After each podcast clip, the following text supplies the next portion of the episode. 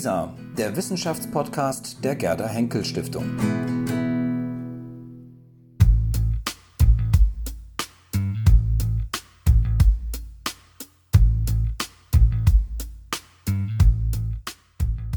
zu halten. Verehrte Vortragende, Teilnehmerinnen und Teilnehmer des heutigen Symposiums, lieber Herr Ganden, lieber Herr van der Eyck, meine sehr verehrten Damen und Herren.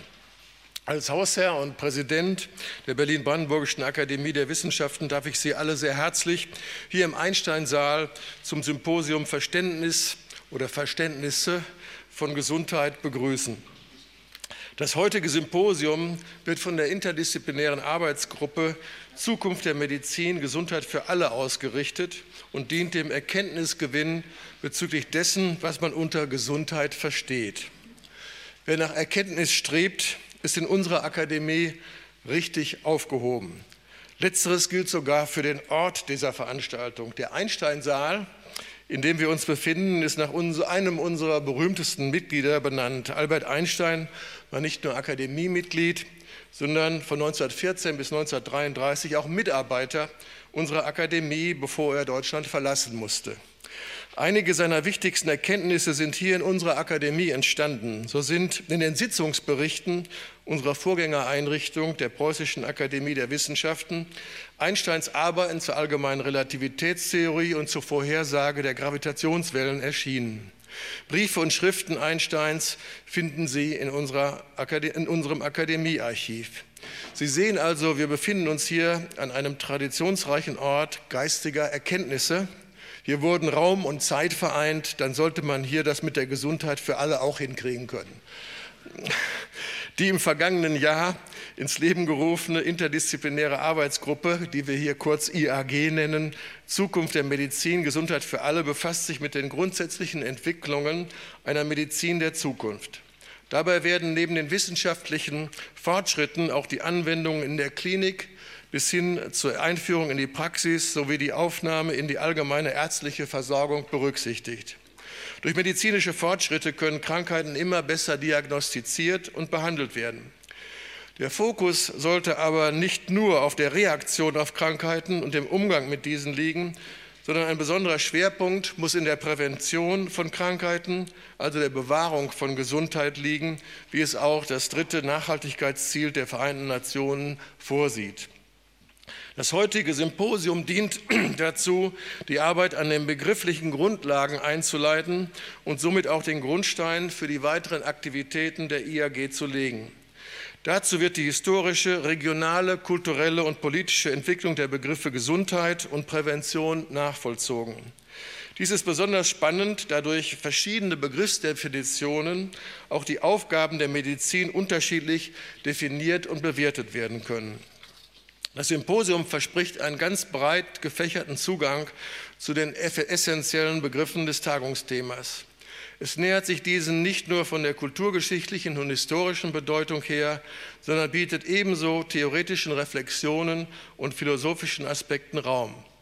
Meine sehr geehrten Damen und Herren, ich bin gespannt auf die zukünftige Arbeit der IAG und wünsche uns allen nun einen anregenden Austausch und reichen Erkenntnisgewinn. Ich erwarte, dass dieser nicht nur aus schön formulierten, allgemein konsensfähigen Deklarationen besteht, sondern zu konkreten Empfehlungen führt, die uns alle persönlich helfen werden. Vielen Dank.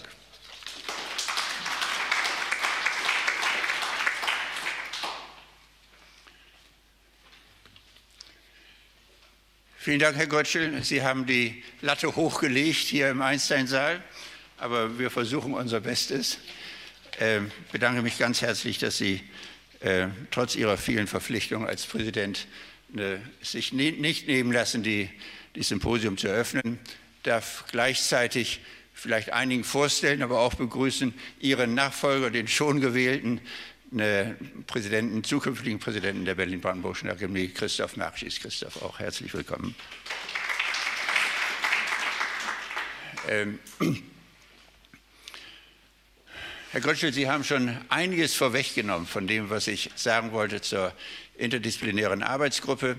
Die werden äh, eingerichtet hier in der Akademie, um zwischen den Klassen wirklich das interdisziplinäre Gespräch zu suchen. Und wir haben gefunden, dass nicht Medizin, aber Gesundheit in der Tat eines der interdisziplinärsten Ziele ist. Darüber werden wir dann heute diskutieren und auch darüber diskutieren, was ist eigentlich Gesundheit?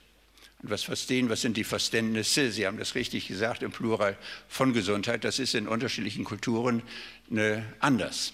Und das hat sich auch entwickelt mit der Zeit. Und äh, äh, bevor wir in die Vorträge einsteigen, möchte ich äh, ganz kurz äh, sagen zur Arbeitsgruppe, die lange diskutiert wurde, bevor sie eingerichtet wurde.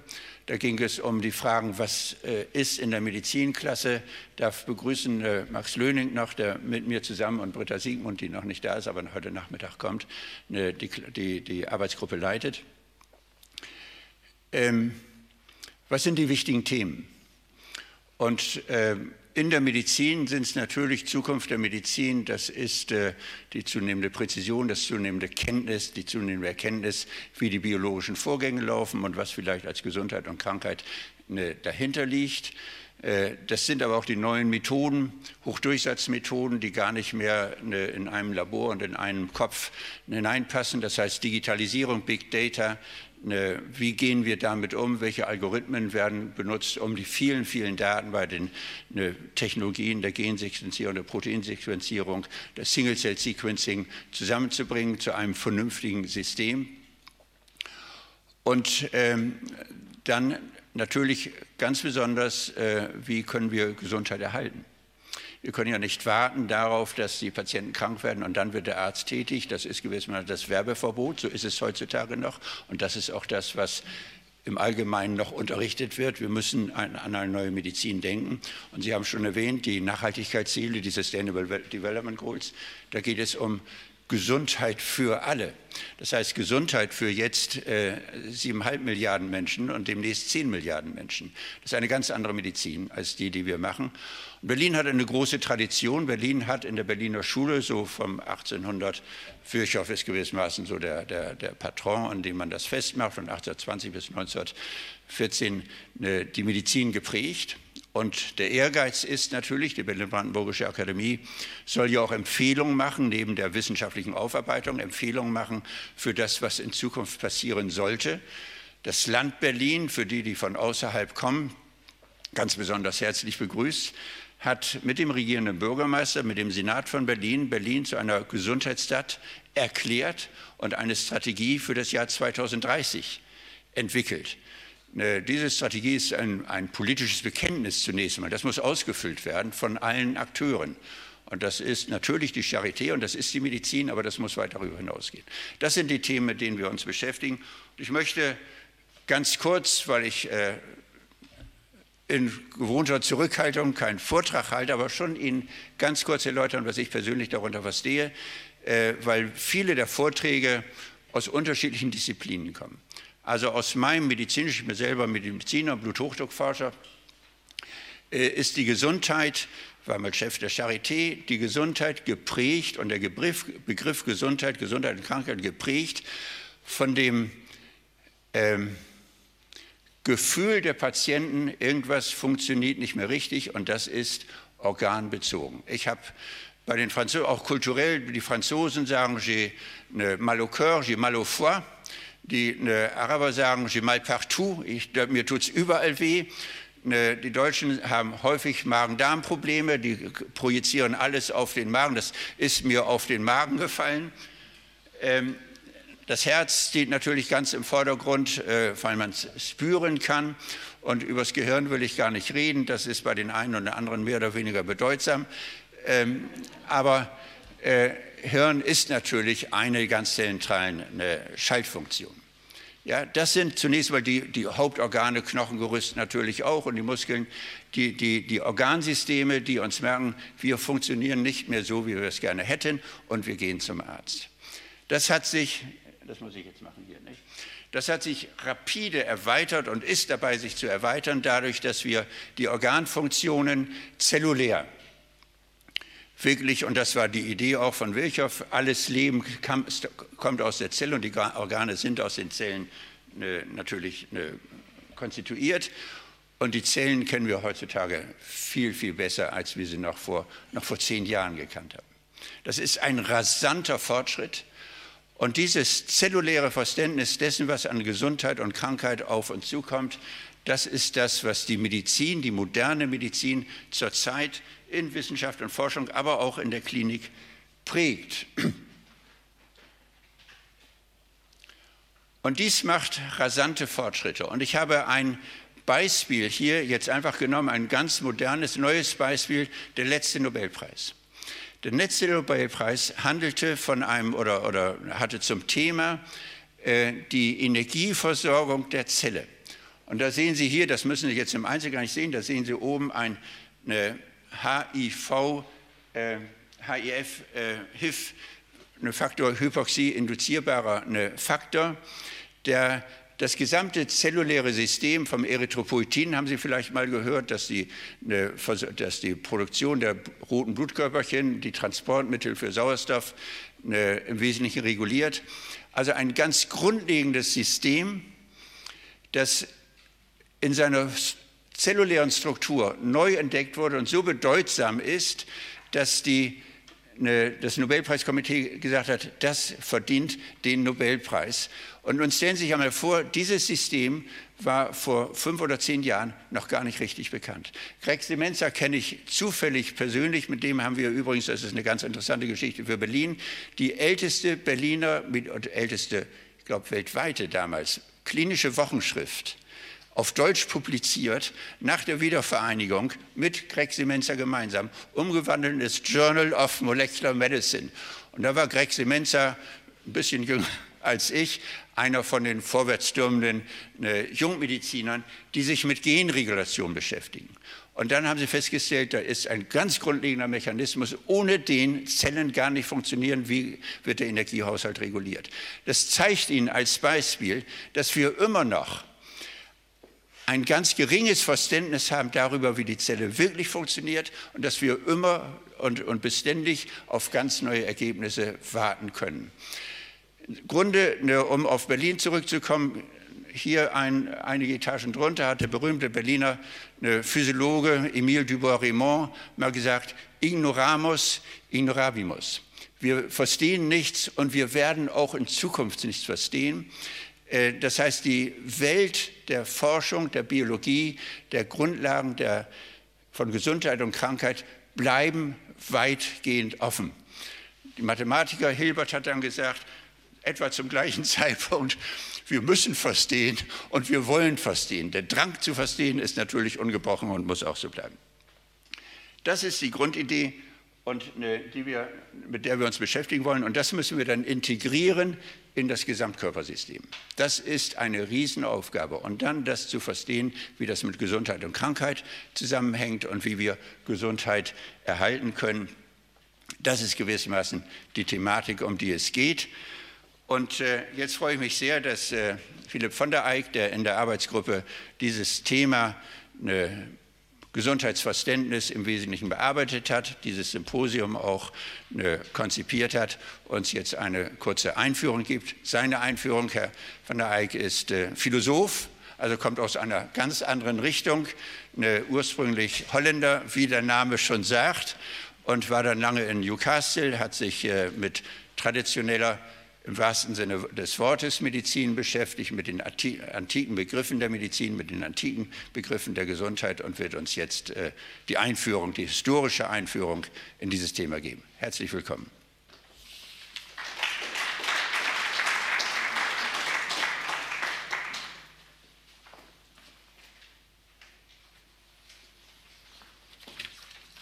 Ja, vielen Dank, Herr Ganten, für die Einführung. Vielen Dank, Herr Grötschel, für die einführenden Worte.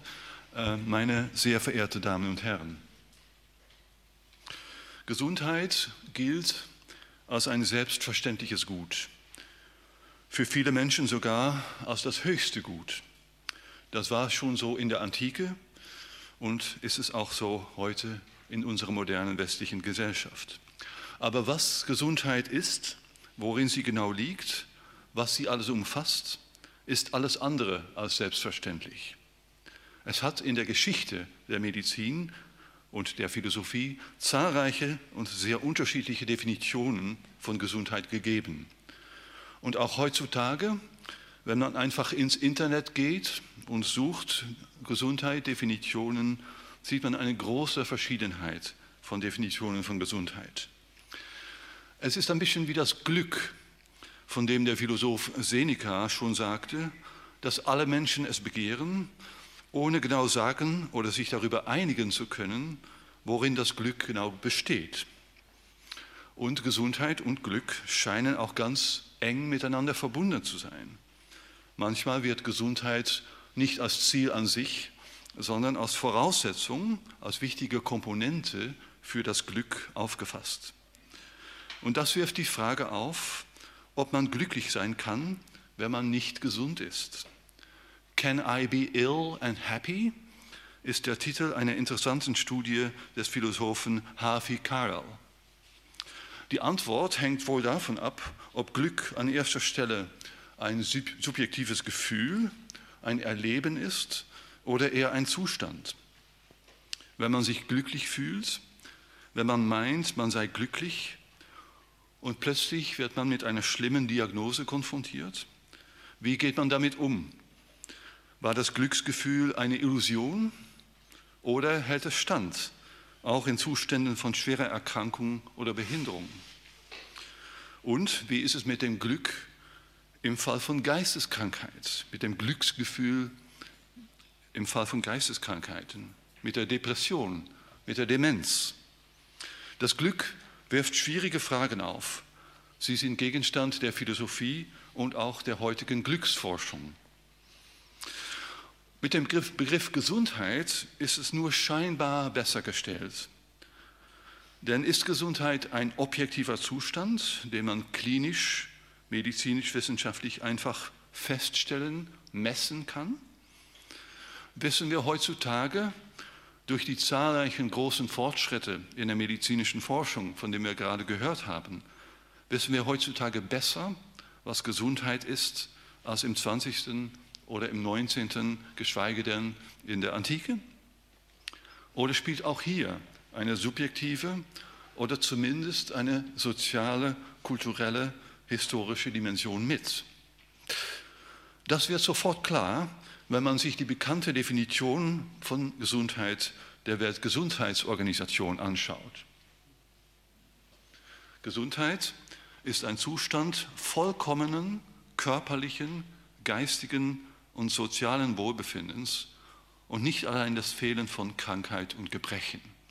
Health is a state of complete physical, mental, and social well being, and not merely the absence of disease or infirmity. Über diese Definition alleine könnte man ein ganzes Symposium halten. Denn es ist eine sehr anspruchsvolle und voraussetzungsreiche Auffassung von Gesundheit, die wir da lesen und die viele Fragen aufwirft. Wieso muss Gesundheit vollkommen sein, complete? Was ist damit gemeint? Welche Standards oder Kriterien müssen dafür erfüllt sein? Wie definiert man sozial? Und wie bestimmt man, ob ein Mensch sich mental wohlfühlt? Kann man das messen? Und ist Zustand nicht, zu, nicht etwas zu passiv? Geht es bei Gesundheit nicht eher um Funktionieren, um Leistungsfähigkeit? Offensichtlich das Hauptanliegen dieser Definition ist die Überzeugung, dass Gesundheit mehr ist als nur die Abwesenheit von Krankheit oder Gebrechen. Aber die positive Definition von dem, was Gesundheit selbst ist, lässt schon einiges an Deutlichkeit zu wünschen übrig. Dass es wichtig ist, sich darüber im Klaren zu sein, was man meint, wenn man von Gesundheit redet, ist eines der Ziele dieses Symposiums. Wir wollen der Frage nachgehen, wie Gesundheit aufgefasst und definiert wird und wurde in einer Reihe von unterschiedlichen Zusammenhängen. Theoretisch, philosophisch, ethisch, historisch, medizinisch-klinisch, sozial, kulturell und auch regional und global. Denn jede Auffassung von Gesundheit und jede daraus hervorgehende Praxis die Gesundheit herstellen, bewahren oder verbessern möchte, ist kontextuell eingebunden und muss in ihrem Kontext verstanden werden. Das Ziel dieses Symposiums ist aber nicht Relativismus um sich selbst willen. Das Ziel ist Vertiefung, Reflexion und Bewusstsein. Bewusstsein davon, dass auch wir, wenn wir heutzutage nachdenken über Medizin der Zukunft, Gesundheit für alle, was ja, eine, äh, was ja das Thema dieser IAG ist und auch eine der Sustainable Development Goals der Vereinigten Nationen, also äh, Medizin für der Zukunft, Gesundheit für alle,